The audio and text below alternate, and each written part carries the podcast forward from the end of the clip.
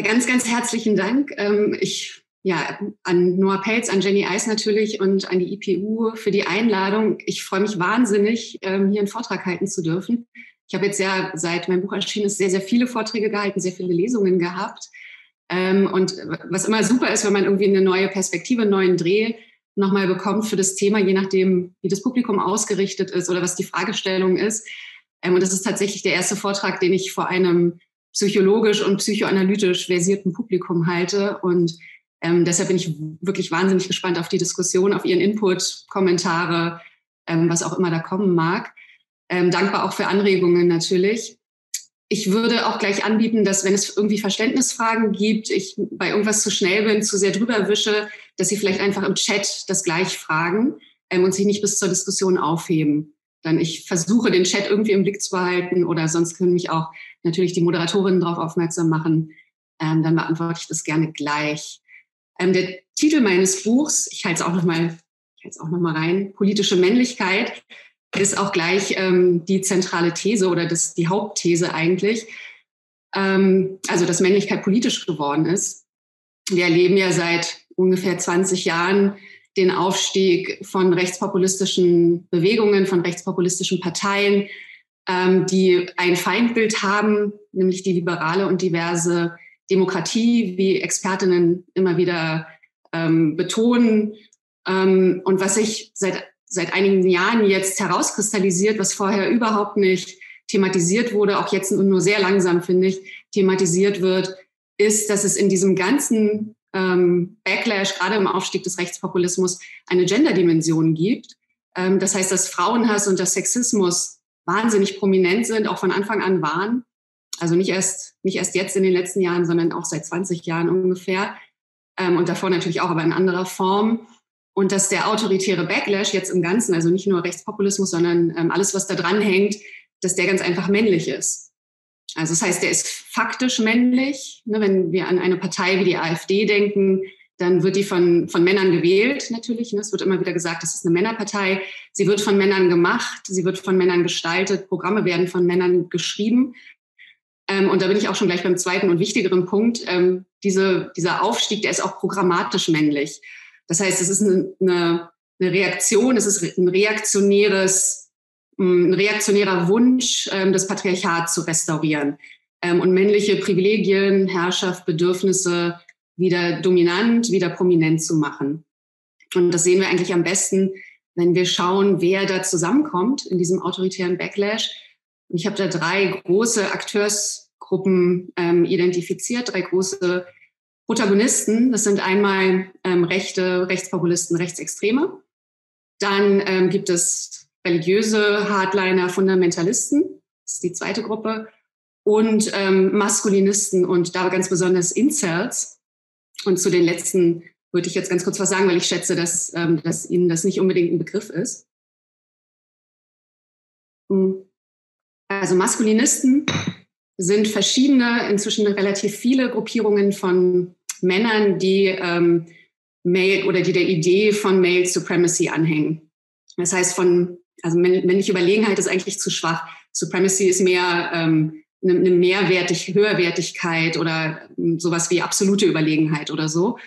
Ähm, und da gibt's, also ich würde jetzt nur auf zwei eingehen und dann eben auf Inserts. Das sind zum Beispiel Pickup-Artists, also Männer, die sich in Workshops gegenseitig das Wissen vermitteln oder ja, Wissen ist es eigentlich nicht, ähm, so auf, auf ähm, evolutionsbiologistischen Annahmen, wie man Frauen so manipuliert, dass man sie abschleppen kann. Also ist jetzt ein bisschen verkürzt.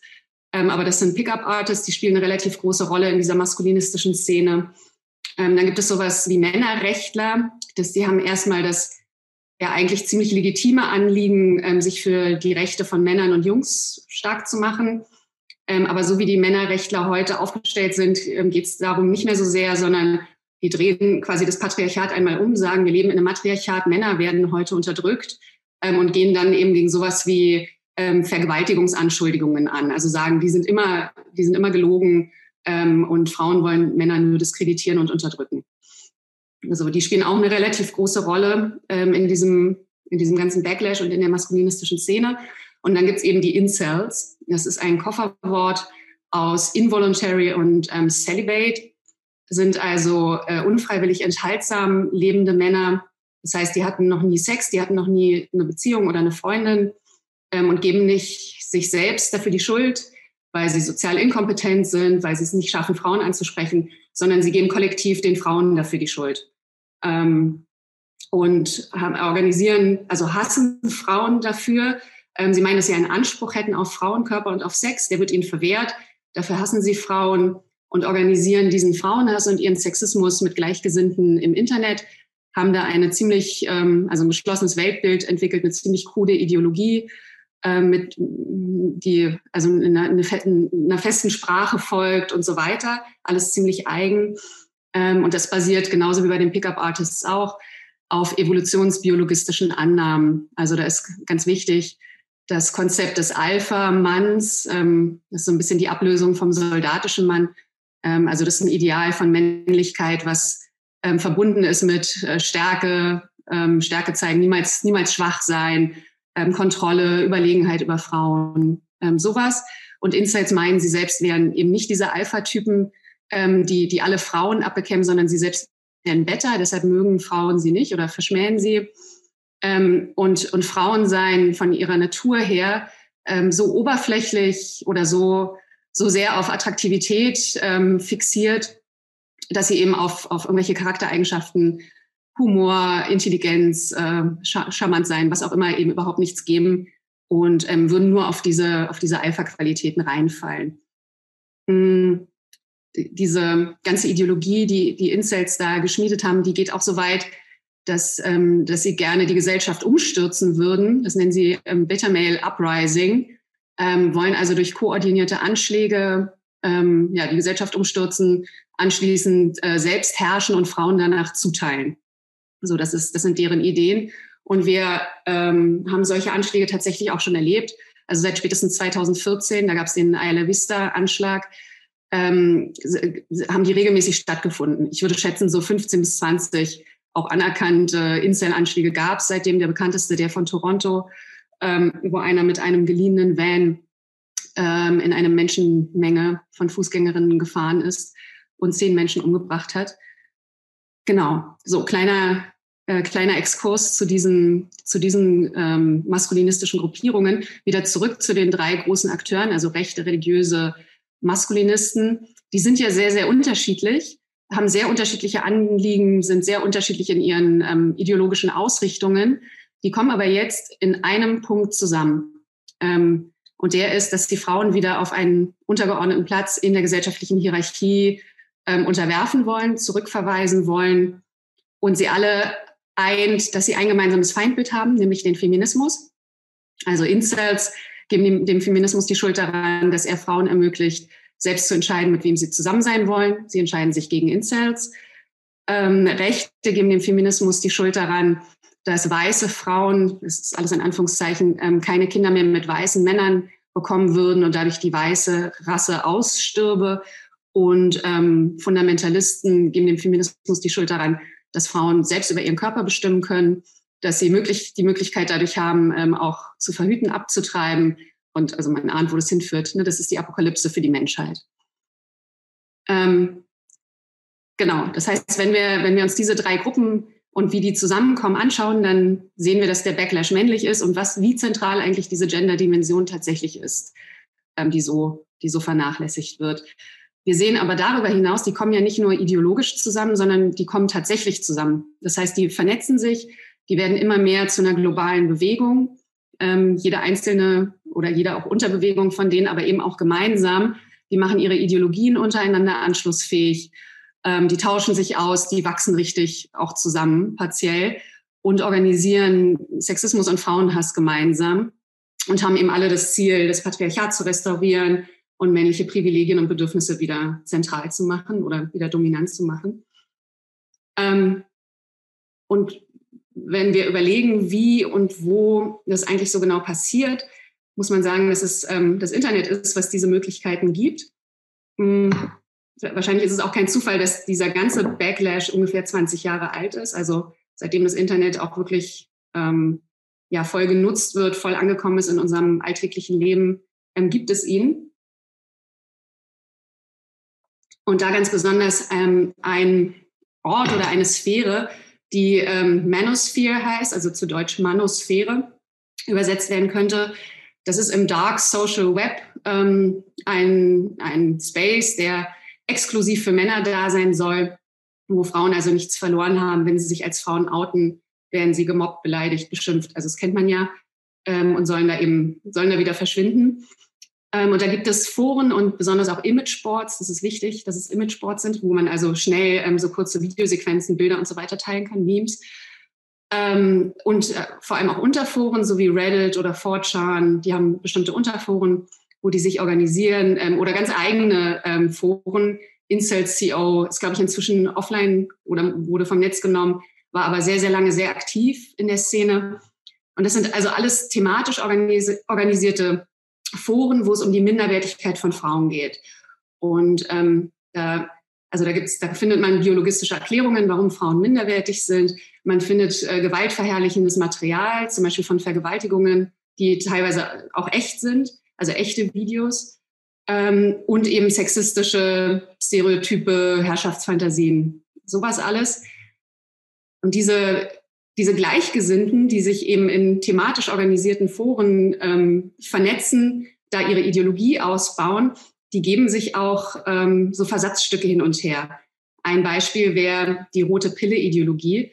Ich weiß nicht, ob Sie davon schon gehört haben, aber die ist inzwischen, okay, ist inzwischen in, in eigentlich fast jeder Verschwörungsideologie prominent. Das ist diese eine Szene aus Matrix, auch 20 Jahre her, dass es den Film gab oder noch länger, ähm, wo der Auserwählte, und das ist auch wichtig, Nio, ähm, vor die Wahl gestellt wird, er kann ähm, die blaue Pille nehmen, dann ähm, bleibt er in seiner, ähm, in seiner Projektion von einer Welt, die es so eigentlich gar nicht gibt und die irgendwie friedlich ist, oder er nimmt die rote Pille, ähm, sieht, wie die Welt wirklich ist und kämpft gegen die, Zus also gegen die untragbaren Zustände für Menschheit und Gesellschaft und so weiter. und dieses, dieses kleine Versatzstück der roten Pille ist, also ist, ist dann wirklich durch alle Szenen gewandert. Ging, glaube ich, mal von der Alt-Right aus, ist in die Incel-Szene gelangt. Und inzwischen haben es alle Denkern, zum Beispiel, die es ja noch gar nicht so lange gibt, finden wir das auch. Ähm, das heißt, gerade in Image-Sports ähm, können natürlich so griffige Allegorien, Metaphern und so weiter ganz besonders gut florieren, zirkulieren ähm, und, und auch bestimmte Inhalte einfach verdichten und sind dadurch schneller, ähm, schneller zirkulierbar und gleich verständlich, eingängig. So, und das fördert natürlich die Radikalisierung. Ähm, das heißt, diese Versatzstücke werden ausgetauscht. Ähm, und dadurch, dass es, dass es thematische Foren sind, ähm, die, also die unter einem Thema geordnet sind, ähm, ja, muss man sich das so vorstellen, dass es wie so ein YouTube-Algorithmus eigentlich funktioniert. Ähm, das heißt, jeder kann da was posten, jeder kann da seine Meinung sagen, aber um Likes zu bekommen und um Aufmerksamkeit zu generieren, muss es natürlich immer radikaler werden, was man da von sich gibt. Ähm, und weil es thematisch Foren sind, es gibt kein Korrektiv. Es funktioniert also anders als beim Stammtisch zum Beispiel, was früher wahrscheinlich so der, der Ort ähm, der Zirkulation von toxischer Männlichkeit war und von Verschwörungsideologien. Da gibt es immer noch irgendjemanden, sei es der Barmann, der sagt, nee, das sehe ich aber anders. Das gibt es in thematischen Foren so nicht, einfach weil die ja schon thematisch ähm, organisiert sind. So, ähm, dadurch, durch diese Radikalisierung, durch diese thematische Fokussierung, durch die Anschlussfähigkeit der Ideologien untereinander wird eine unglaubliche Sogwirkung entfaltet. Denn die Bewegung, die wächst, die ähm, wird immer spektakulärer. Wir, wir sprechen inzwischen ja auch in Deutschland schon seit einiger Zeit über Incels, über die Anschläge, die begangen werden, auch über sowas wie den Kapitolsturm, wo auch alles zusammenkam. Ähm, das heißt, es ist spektakulär und das macht es ähm, letztlich auch attraktiv, weil es Männern ähm, Bedeutung verleihen kann. Und natürlich auch Menschen generell, aber hier geht es natürlich auch um Männlichkeit. So, und diese Szenen aus diesen drei Akteursgruppen, die wachsen jetzt nicht nur zufällig oder nach so einer Schwarmintelligenz zusammen, sondern wir sehen auch, wie das ganz aktiv betrieben wird, vor allem von rechten Netzwerken, ähm, die versuchen also ganz gezielt auch in Männlichkeitsforen schon seit Jahren, seit mindestens fünf Jahren, in Männlichkeitsforen ähm, zu, zu fischen, zu mobilisieren. Das haben wir vor allem vor der Wahl von Donald Trump gesehen, 2016. Da hat die Alt-Right-Bewegung ganz stark ähm, in, in allen Szenen fragiler Männlichkeit ähm, rekrutiert und mobilisiert. Und das hat ja auch, ähm, hat ja auch ganz gut funktioniert. Also Donald Trump ist gewählt worden.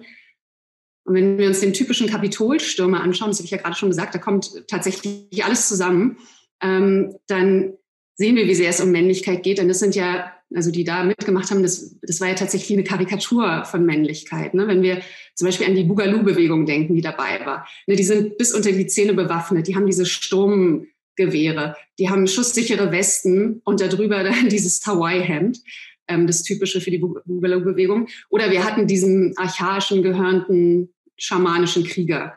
Ne, auch eine Karikatur von Männlichkeit. Das heißt, da sehen wir, ähm, da sehen wir, in welche Richtung das sozusagen geht. Ähm, und wir haben äh, das Online-Offline-Kontinuum. Das ist auch wichtig. Das heißt, wir sehen, dass wo die, wo die Grenzen des Sagbaren verschoben werden, ähm, also online, da werden auch die Grenzen des Machbaren in der analogen Welt verschoben. Ne, das, ähm, auch der Kapitolsturm wurde ja vorher natürlich äh, zirkuliert in den Foren und beschworen und keine Ahnung. Und das Gleiche haben wir bei den Anschlägen gesehen. Da wird vorher unglaublich viel drüber gesprochen, dann gibt es eine Ankündigung ähm, und, dann, und dann kommt der Anschlag. Das heißt, das hat immer einen Effekt auf die analoge Welt, was online passiert.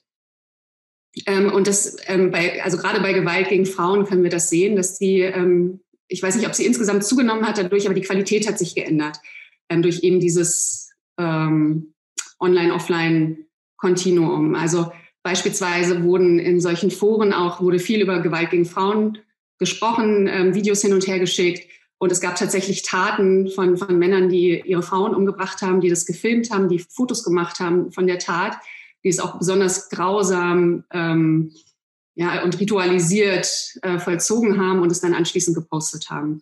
So, und deshalb ähm, spreche ich mich in dem Buch auch dafür aus, dass Gewalt gegen Frauen als politische Gewalt verstanden wird, weil es sich gegen eine bestimmte Gruppe richtet, die ähm, bestimmte Merkmale aufweist ähm, und dass besonders die Inzeltaten auch als Terrorismus verstanden werden, weil es eben darum geht, die Gesellschaft umzustürzen, weil es nicht um konkrete Frauen geht, um einzelne Frauen, sondern um, um eine Gruppe, um eine gesellschaftliche Gruppe. Ähm, und sowas wie Misogynie als Tatmotiv, das wäre natürlich auch wichtig. Also jetzt haben wir ja in Deutschland auch sehr viel endlich mal über Femizide gesprochen, also über Morde an Frauen, weil sie Frauen sind. Ähm, aber die werden ja gar nicht, die, die ist dann oft Partnerschaftsgewalt in irgendwelchen Statistiken, aber die werden ja nicht benannt als das, was sie sind. Das heißt, Misogynie als Tatmotiv spielt überhaupt keine Rolle eigentlich. So, ich glaube, da spricht die Innenministerkonferenz, die tagt heute und morgen. Und das wird ein, ein Punkt auf der Liste sein, darüber zu sprechen. Also, aber ich, man kann sich vorstellen, wie es ausgeht.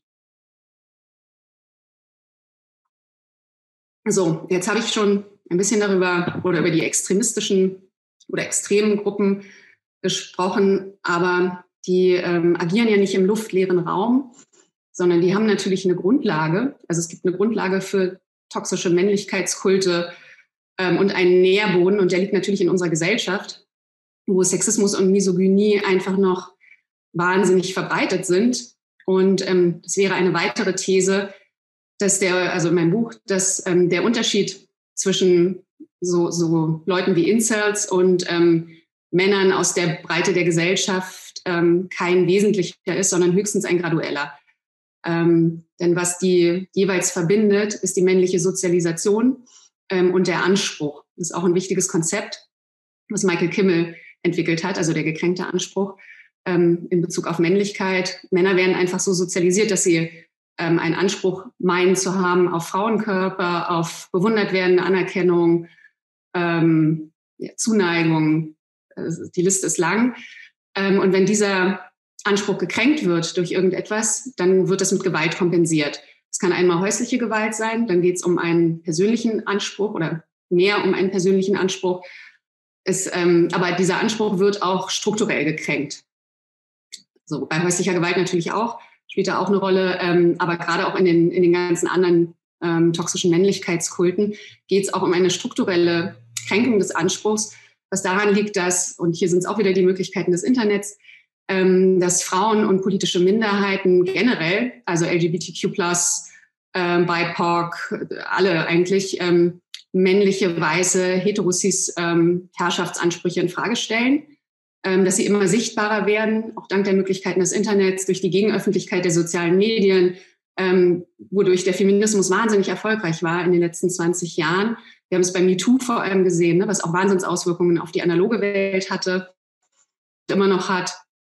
Und ähm, ja, herrschende Männlichkeit wird problematisiert, ist toxisch, ist irgendwie plötzlich nicht mehr die Norm, sondern ähm, ja, wird, wird extrem in Frage gestellt, wird extrem angegangen. Und so wird natürlich auch die dominante Rolle von Männern, die sie mal gespielt haben, immer spielen, aber eben heute viel weniger, in der Gesellschaft, in der Politik, Wirtschaft, Familie, die wird ähm, einfach immer mehr in Frage gestellt. Gleichzeitig scheint es vielen Männern schwer zu fallen, ähm, neue Rollen für sich zu finden, neue Rollen zu definieren. Das hat natürlich auch mit dem Männlichkeitsideal zu tun. Ich habe vorhin ja schon die Alpha-Männlichkeit angesprochen oder auch die soldatische Männlichkeit, die herrscht ja auch noch bei vielen vor, wenn wir an den Hall beispielsweise denken, der auch rechtsextrem und Incel war, ähm, der ja, dieser, diesem soldatischen Typus und Alpha angehangen, also Stärke, Kontrolle, Überlegenheit und so.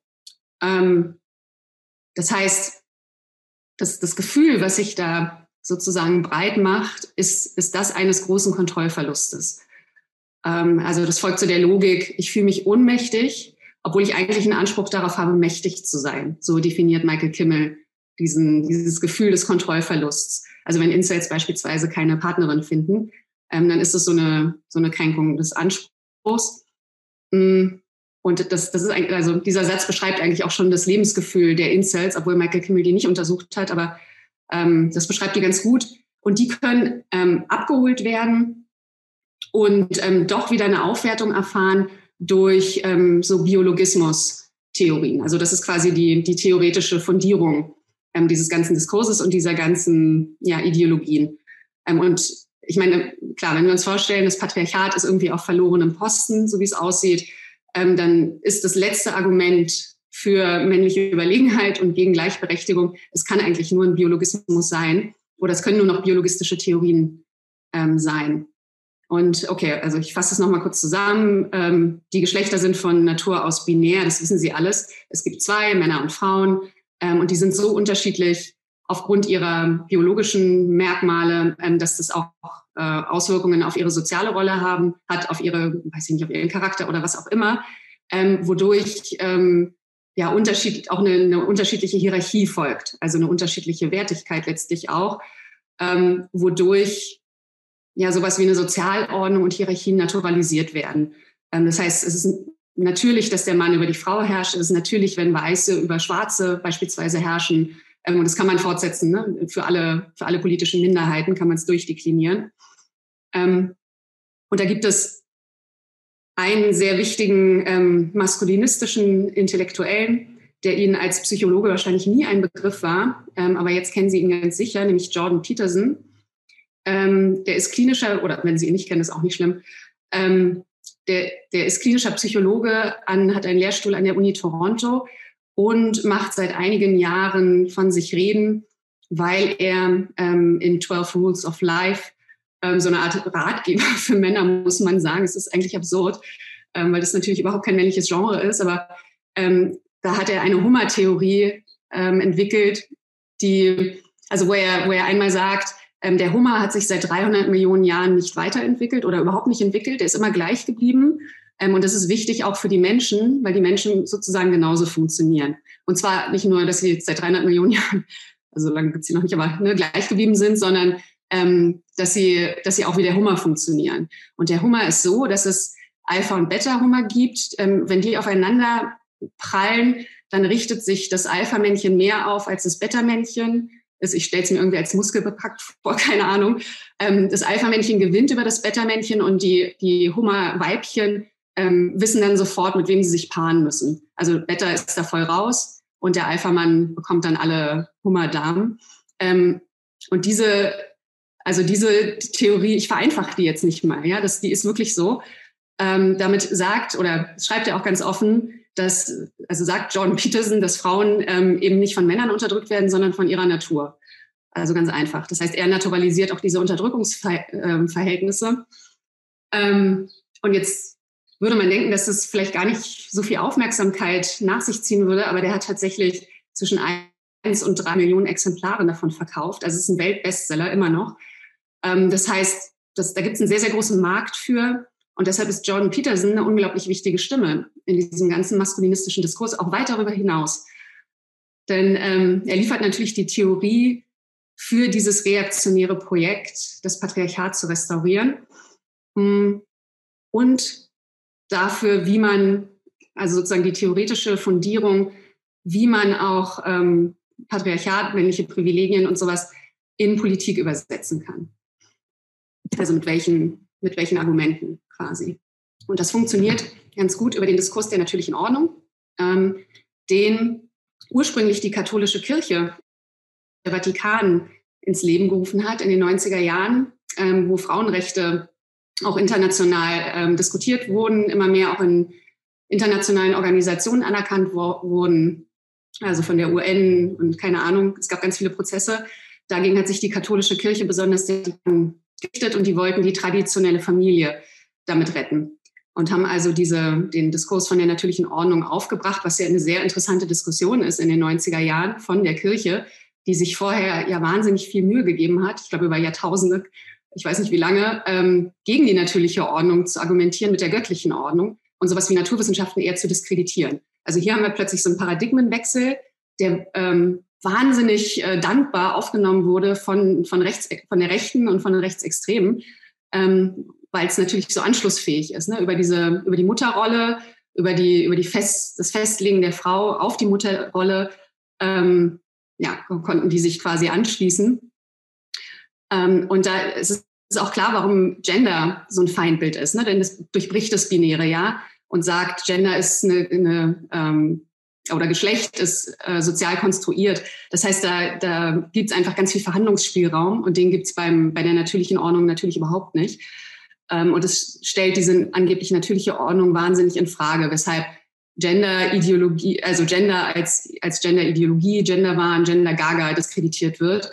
Das sehen wir ja auch gerade. Ich weiß nicht, wer von Ihnen bei Twitter ist, aber es vergeht keine Woche, an der Gender, gendergerechte Sprache oder was auch immer nicht der Trend ist. Und es ist immer von konservativer und reaktionärer Seite, dass das auch in die Trends gebracht wird.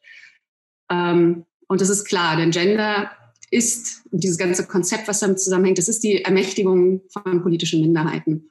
Ähm, und das ist gefährlich, ne? wenn, wenn Frauen nicht mehr auf die Mutterrolle festgelegt sind, ähm, wenn es nicht mehr natürlich ist, dann können sie Karriere machen, ähm, dann können sie selbst über ihren Körper bestimmen, sie können verhüten, sie können abtreiben.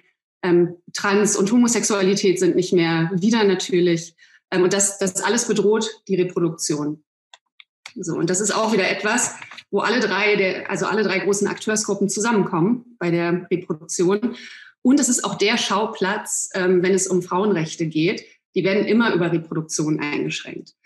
Ähm, es ist immer, oder es ist einfach die Rolle, die der Frauenkörper im Patriarchat spielt. Frauen werden auf ihren Körper reduziert ähm, und dieser wird kontrolliert und reguliert. Wir sehen es in der ganzen Debatte um Annalena Baerbock.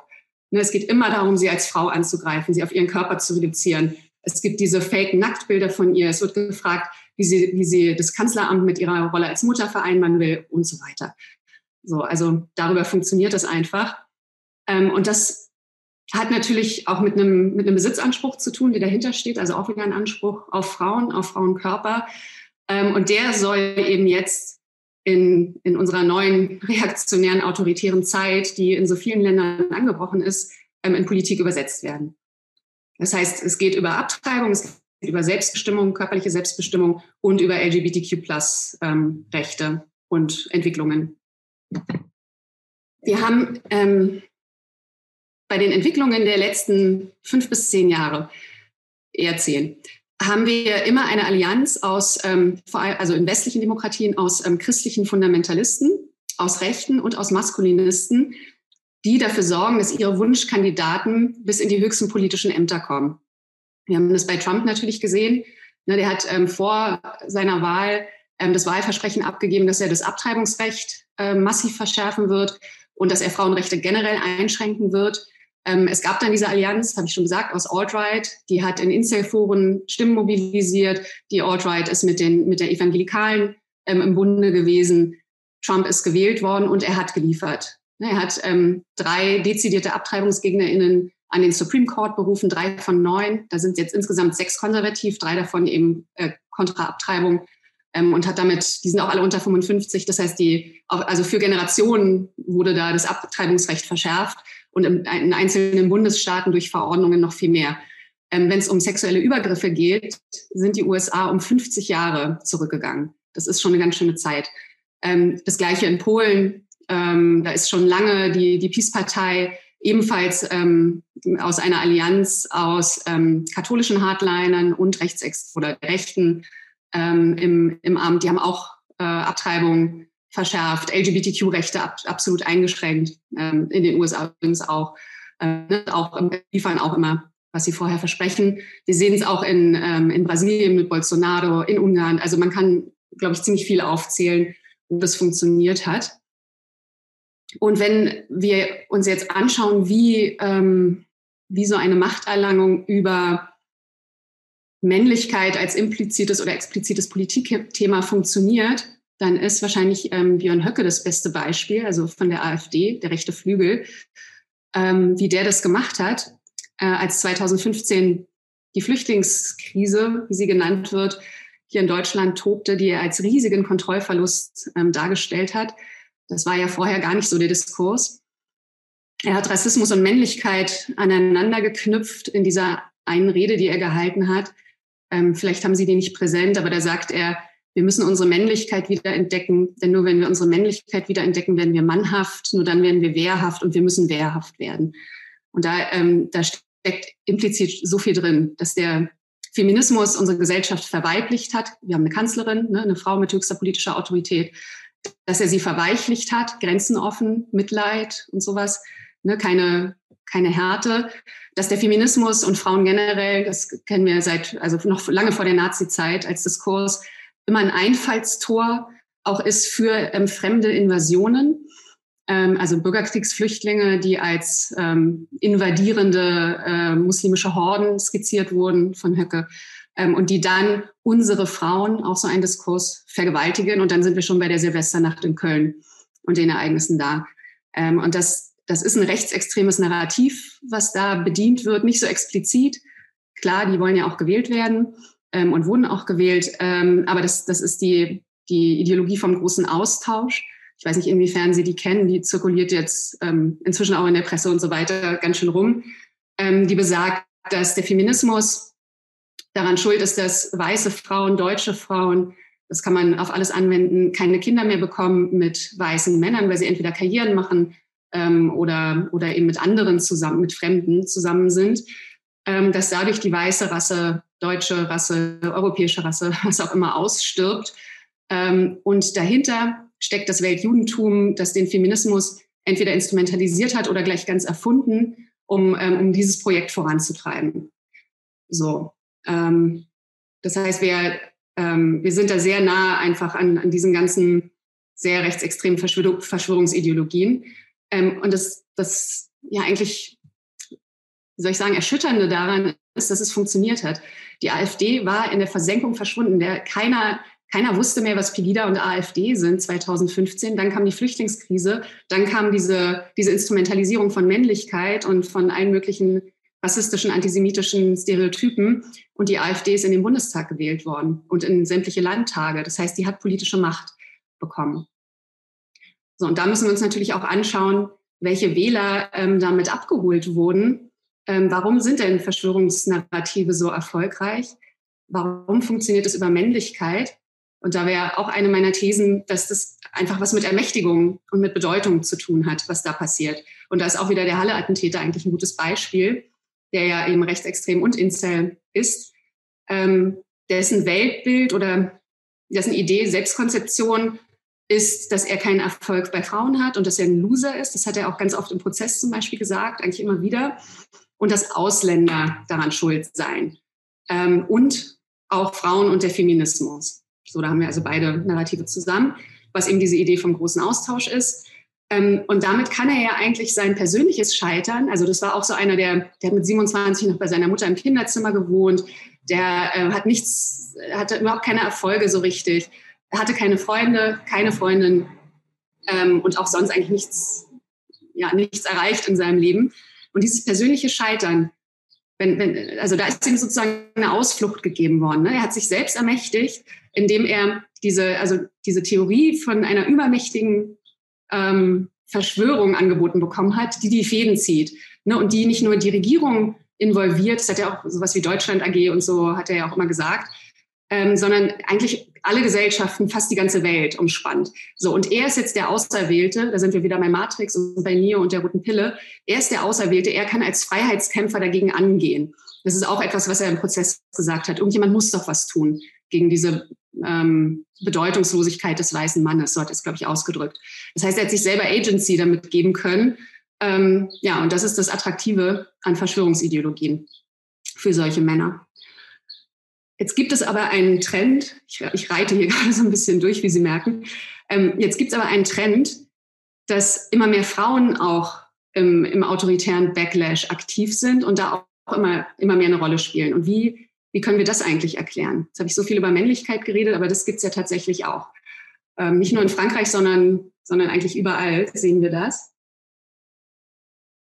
Und da würde ich sagen, dass dieses, dieses autoritäre, reaktionäre Denken für Frauen aus zwei Gründen ähm, attraktiv ist und die bedingen sich gegenseitig. Also das eine ist, dass die, das Versprechen des Feminismus oder die Versprechen des Feminismus sich für viele Frauen nicht ausgezahlt haben. Ich denke da vor allem an, an prekär beschäftigte Frauen aus ärmeren Schichten, ähm, also die Aldi-Verkäuferin oder, das ist jetzt so ein bisschen klischiert natürlich, aber ja, all diejenigen, die irgendwie, die in Schichten arbeiten müssen, die in der Fabrik vielleicht noch arbeiten müssen und gleichzeitig ihre Kinder erziehen. Das heißt, die haben eine Doppel- und Mehrfachbelastung. Ähm, die machen, äh, müssen trotzdem den Haushalt machen, haben die Hauptlast der Care-Arbeit und ihre Schichtarbeit. Und da, da kann man verstehen, dass diese Frauen ähm, abgestoßen davon sind, dass unsere doch sehr elitäre feministische Debatte ähm, viel um Vorständinnen kreist, aber sehr wenig um reale Bedingungen von, von eben ärmeren Frauen, von alleinerziehenden Müttern, zum Beispiel die ärmsten, die es gibt in Deutschland. Ähm, und dass da so eine Frustration und eben auch eine Sehnsucht nach, nach Einfachheit, nach einer Lösung ähm, für die Situation ähm, sich irgendwie eingestellt hat. Und dann haben wir auf der anderen Seite Parteien und Bewegungen, die erkannt haben, wie wichtig Frauen für sie sind, die erkannt haben, dass man heute nicht mehr als Männerpartei durchgehen kann und dafür gewählt wird, dass ähm, Frauen ähm, sich nicht mehr mitrepräsentieren lassen von Männern, sondern dass sie selbst ähm, repräsentieren wollen. Ähm, und Frauen sind einfach ein riesiges Wählerinnenpotenzial. Ne? Also schon zahlenmäßig 50 Prozent wählen aber viel, viel moderater als Männer, würden niemals sowas, was früher die Republikaner oder so waren, würden Frauen halt nicht wählen. Ähm, und das haben rechtsextreme Parteien und Bewegungen erkannt und haben deshalb mehr und mehr, ähm, ich nenne es Quotenfrauen oder auch Postergirls, installiert. Also wollten ihren Parteien und Bewegungen ein weibliches, moderates, äh, weltgewandtes, modernes ähm, Antlitz verleihen und haben das auch gemacht. Also Alice Weidel ist so ein Beispiel. Am Anfang auch Frauke Petri. Ähm, die auch noch lesbisch ist, zwei Kinder aufzieht mit, mit einer Frau aus Sri Lanka. Also da kommen so ein paar Sachen zusammen. Ähm, und haben die sozusagen installiert an prominenter Stelle, auch an leitender oder an, an einer Führungsposition. Ähm, und diese Frauen, ähm, Opportunistinnen, die haben auch was davon. Also man kann sich nicht vorstellen, dass eine Frau wie oder eine Person wie Alice Weidel in einer etablierten Partei Karriere gemacht hätte. Ne, dafür, also kann ja politisch eigentlich nichts ähm, und hat auch nicht so richtig, also hat ja auch keine Meinung oder ein Programm oder irgendwas. Das heißt, die hat natürlich auch was davon. Ne? Sie kann Karriere machen, sie und ja, letztlich lebt sie aber einen performativen Selbstwiderspruch, weil es, also weil es ja nicht so ist, dass die AfD beispielsweise jetzt auch ähm, eine, eine frauenfreundliche Politik ähm, befürworten würde, sondern die ist natürlich trotzdem misogyn und sexistisch. Ähm, wir sehen es auch in anderen Bewegungen. Also ähm, bei den Identitären beispielsweise, die, die oder rechte Bloggerinnen, das ist jetzt so der neueste Trend, die auch noch sehr jung sind, wo man sich ja auch fragt, warum machen die das eigentlich? Ähm, die dann, weiß ich nicht, ähm, Tradwives sind so eine Gruppierung zum Beispiel, also Traditional Wives.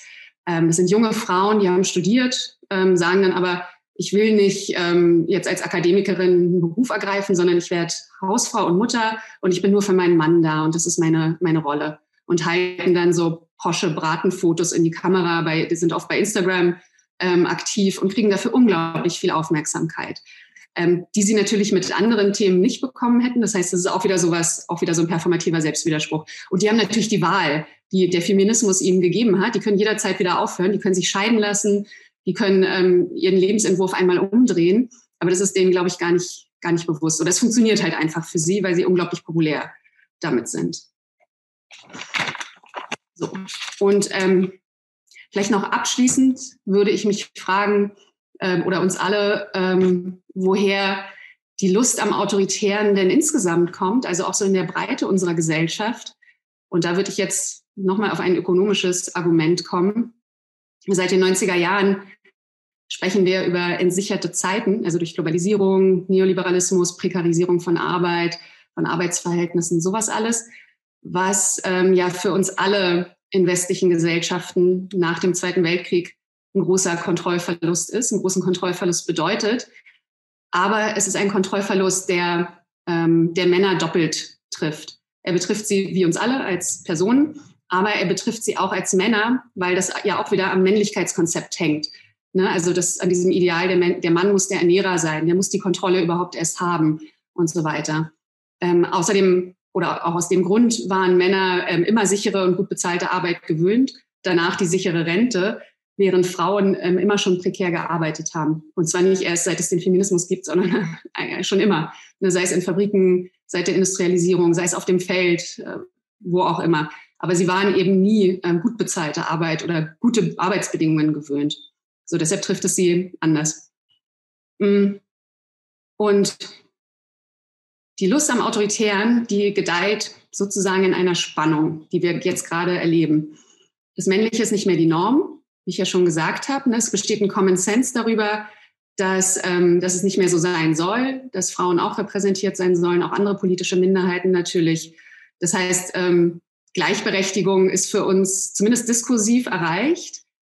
Aber tatsächlich, de facto ist es ja nicht so. De facto ähm, ist das Männliche immer noch die Norm? Sind Männer immer noch die Norm? Äh, ich, ich habe mich vorhin nach äh, Criado Paris ähm, erkundigt und nach Invisible Women. Das ist, also das ist das Buch, was sie geschrieben hat, eine Soziologin aus den USA, die aufzeigt, ähm, in welchen Bereichen der, der, männliche Körper eigentlich das Maß der Dinge ist. Und das ist in nahezu allen Bereichen so. In, äh, also ganz die absurdesten Dinge, Crash-Test-Dummies zum Beispiel. Frauen sterben viel häufiger in Unfällen oder werden schwerer verletzt, weil Crash-Test-Dummies irgendwie 1,80 groß sind und, weiß ich nicht, 80 Kilo wiegen oder so. Immer. Also es gibt einfach keinen weiblichen Crash-Test-Dummy. Ähm, oder Berufsbekleidung für gefährliche Berufe, Feuerwehr, Polizei, ähm, Bundeswehr. Das ist immer männlich genormt. Ich habe mich darüber mal mit einer Soldatin unterhalten, die total genervt hat, dass es alles viel zu groß ist, rutscht, reibt. Klar kann sie dann beim Biwak im Wald nicht so lange durchhalten, wenn die Boots irgendwie ständig rutschen oder so. Ne? Und von der Gefechtssituation mal ganz zu schweigen. So. Ähm, das heißt, de facto ist es eben nicht überwunden, das Patriarchat. Und ähm, da haben wir eine, eine, große Spannung. Und in der, ähm, in die, das merken wir alle, und in die kommt jetzt das, das Versprechen von autoritärer Politik, zurückzugehen ähm, zu dominant männlichen Rollen, ne, zurückzugehen zu einer Bedeutung, die Männer haben, wieder Ernährer sein zu können, Familienoberhaupt sein zu können, Privilegien über andere zu haben, und Hierarchien und Herrschaft wiederherzustellen. So, das ist das große Versprechen, was da gerade abgegeben wird. Und das Ganze ohne Leistung ist ja auch gerade ein Riesennarrativ in unserer neoliberalen Gesellschaft, gerade jetzt, ne, ohne Leistung, nur aufgrund der Merkmale, dass sie männlich sind, dass sie weiß sind, dass sie heterosis sind. So, und damit bin ich am Ende. Und vielen Dank für die Geduld.